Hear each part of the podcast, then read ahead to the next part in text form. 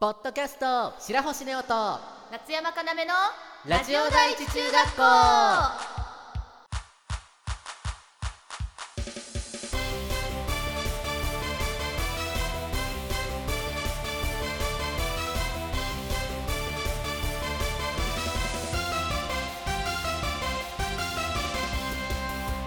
皆さんこんにちは夏山かなめです白星ネオです。この番組は中学校からの同級生の男の子アイドル白星ネオと声優夏山かなめがお送りするラジオ番組ですはいというわけで夏山最近何かあったことって言ったらまた夏山変なお洋服買ったんだよねまあまたっていうほど頻度多いのかあれだけれども、夏山といえばね変なお洋服インターネット。インターネットでお洋服変なお洋服買ったんだけどうん。なんかベージュっぽい色の字になんか、オレンジとか茶色の模様が入ったカニさんのセーターかわいすぎるうん。カニさんのセーターとあと黒地にシンプルに木が何本も立ってる木のセーターうと見たまんま牛さん柄のパンツを買っただよん。よく3月にセーター買うよね。これ実際触ってみた感じというか結果論ではあるけれども、そんなに分厚い感じじゃなかったんでその中に薄めの何中着的なの着るだけでなんか春とか上着なしでいけそうな感じはしたから、結果オーライですな、なるほどね。うん、じゃあ春の手持ちが増えたということで。おしゃれな夏山に交互期待ですな白星も最近インターネットで買いましたね。何を何ただどっちかというと衣半半半装にしたいようなのを買いましたね。と言いますとあの4月23日あアプロ赤坂にてあああプリズムプリンセスのデビューのライブがあります告知入れるのうますぎるそこでね新衣装になるのであそうなの共通のね2人の衣装ああはんはんはんなのでそれの用のあの買い物のパーツとかをいろいろ買ったりとかしたんですけれどもはいもしかしたらちょっと今のところ電波とかで聞き取れてないかもしれないんですけどほう4月の23日アプロ赤坂であるプリズムプリンセスのデビューのための衣装ですねあれ大事なことな大事なことな聞こえてない4月の23日アプロ赤坂であるプリズムプリンセスのデビューのライブですありがとうございますの衣装のためのパーツとかを買ったりとかしましたね最近あの手芸屋にも行ってねうんうん衣装用のいろいろあれこれを作ろうと思ってますのでぜひお披露目がね、まあ、3月中には宣伝用のお写真を撮ったりとかすると思うのでいいねそこでも見せれると思いますあとはうんエマスの加納さんが着ててはいいいなと思って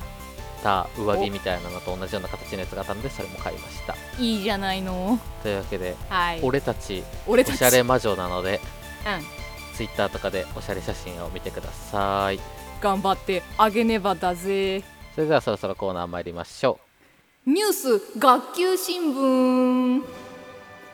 このコーナーではこの1週間で気になったネットニュースを発表していくコーナーですというわけで今回も読んじゃうだよそれでは最初のニュースです推定年齢214歳重さ1キロ超えの二枚貝を発見浜辺で貝を集めていたアメリカの男性が重さ1キロを超える非常に大きな二枚貝を発見した手のひらに収まりきらないほどのサイズであるこの貝を調べると214年前の1809年に誕生したことが分かった貝は樹木と同じように貝殻の増えた層の数で年齢を確認することができ2世紀以上も生きているこの貝を一目見ようと多くの人が集まったと地元ニュースメディアなどが伝えたというニュースです。うはいというわけでがいいね貝ってそんなに生きるのって思いましたね確かに1キロ1個で超えちゃう貝ってでかすぎるだなその大食いとかのレベルじゃないだって1キロって確かに貝だけでうん2人ぐらいがお腹いっぱいになれるってことでしょすごすぎる贅しか沢もすぎ1る粒で本当にそんなことってあるないよだ からこれがアサリとかだったら味噌汁のアサリになるってことでしょアサリの味噌汁じゃなくてうん汁よりもなんかアサリの方が容量多い気がするすごくない、すごすぎるまあ、あとね今回のこれで知ったんですけど年輪みたいな感じであの貝のしましまってなってるんですねあのしましまは年輪だったんだなそれも知らなかったですよねためになったねだから今後自分たちがね例えばお味噌汁とかでそれこそ食べる貝のあれを数えたら何歳の貝なのかが分かるってことですねがいいねでしかも214年誰にも見つからずにいたってことでしょさぞかし大きくなって標的からも見つかりやすいだろうにすごくないこれすごすぎるもしかしたらだから日本のどこかにもね、うんこれぐらい大きい貝が眠ってるかもしれないそのゲームみたいだよねこんなでっかい貝確かにスーパーマリオ64のは海いの底にいて、あのはいパカッて開くと赤コイン入ってる貝あみーた,、はいいはいはいはいはいあるねみたいなこと挟まれちゃうのかなこの貝が真珠作ったらものすごいでっかい真珠作れるのかなでも逆にあんだけ大きいと作れるのかな綺麗な真珠まあ淡水の真珠ってね結構ぐにゃぐにゃになっちゃったりとかするんで綺麗な真珠が作れる貝っていうのがそもそも限られてるんですけど確かにもしそういうのができたらすごいしうん214年どころかねもっと長生きできるかもしれないんで今後もはい貝に期待していきたいと思います、かいねありがとうございますというわけで最後のニュースです猫ひろし45歳で自己ベスト更新東京マラソンで2時間27分2秒お笑いタレントの猫ひろしが5日に行われた東京マラソン2023に出場し自己ベストとなる2時間27分2秒でゴールした東京マラソン2015で記録した2時間27分48秒から8年ぶりの自己ベスト更新となる今回の快挙に今年は久しぶりの3万人規模の大きな東京マラソンが帰ってきてスタートからゴールまで最高に楽しかったです沿道の応援も途切れることなく気持ちよく走ることができ猫の背中を押してもらい45歳で自己ベストを更新できました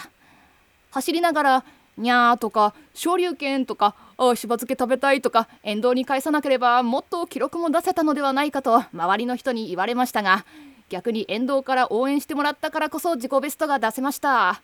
とのコメントを寄せたというニュースですにゃはいというわけで猫ひろしさんですけれどもにゃーすごいよねーパワフルすぎるそもそも45歳でフルマラソンを走り切るっていうのがねすごすぎるフルなのかなフルではない東京マラソンってフルだよねでもそのはずすごいよねはい2時間27分2秒も走っといてくださいって言われたら無理じゃないだって、無理すぎるまあ、いきなりそんな素人がやるのはそれは無理なんですけどうんうんでもすごいことだなって思いますしカンボジアでもねうんうんうんもはやオリンピックも出られてますもんねそうねそうね国籍変えてねすごい野心というかねうんバイタリティもそうだし行動力もすごいしあと一人称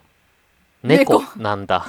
そう最初これ文章もらった時に「猫」ってなったけどよくよく考えてみたら「猫ひろし」だからその線あるなって思ったら 「猫まかあい」夏山が夏山っていうようなもんだからあ別に猫ひろしさんからしたらねそれは猫って言うけどそうじゃん でも猫とだけ書かれると何とはなるよね なる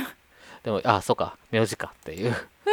しかも自分でも猫って言ってるってことは名字っていう自覚があるんだねっていうそう考えると面白いなすごいよねでもこれが、まあ、いつかねマラソンにもね夏山にチャレンジさせたいと思います体力がないというかね運動能力の低さに定評のある夏山でございますけれどもそんなことをさせていいのだろうか倒れたらあ隅田川に捨てて帰りましょ うなんでそんなことするの東京マラソンすごい大盛況でねこの間ちょうどその前日かなんかに浅草にいたんですけどうんもうね次の日だってことでもうマラソンムードで人もいっぱいいてへえ多分賑わってて結構盛り上がってたんじゃないかなと思うのでねなんかいつか見に行ったりとかねマラソンとかあねいいかもしれないですねそういうマラソンとかって見たことないかも実際にでももしかしたら沿道にいたら意外とテンション上がるのかもねまあボルテージとかありそうですななんかフルマラソンとか近くでもね結構マラソン大会ってよくいろんな地域でやってるのでぜひ見に行ってみてくださいあなたの街にも猫ひろしさんがいるかもあなたの隣にいる猫は猫ひろしかもしれないということでありがとうございました。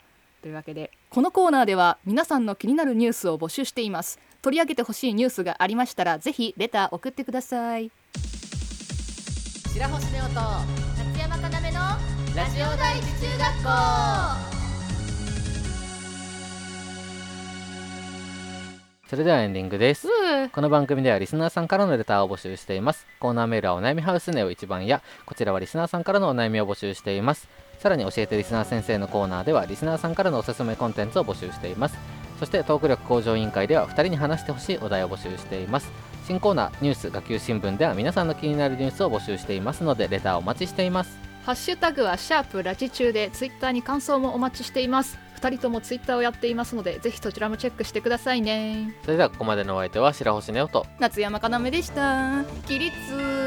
気をつけ礼ありがとうございました。にゃー。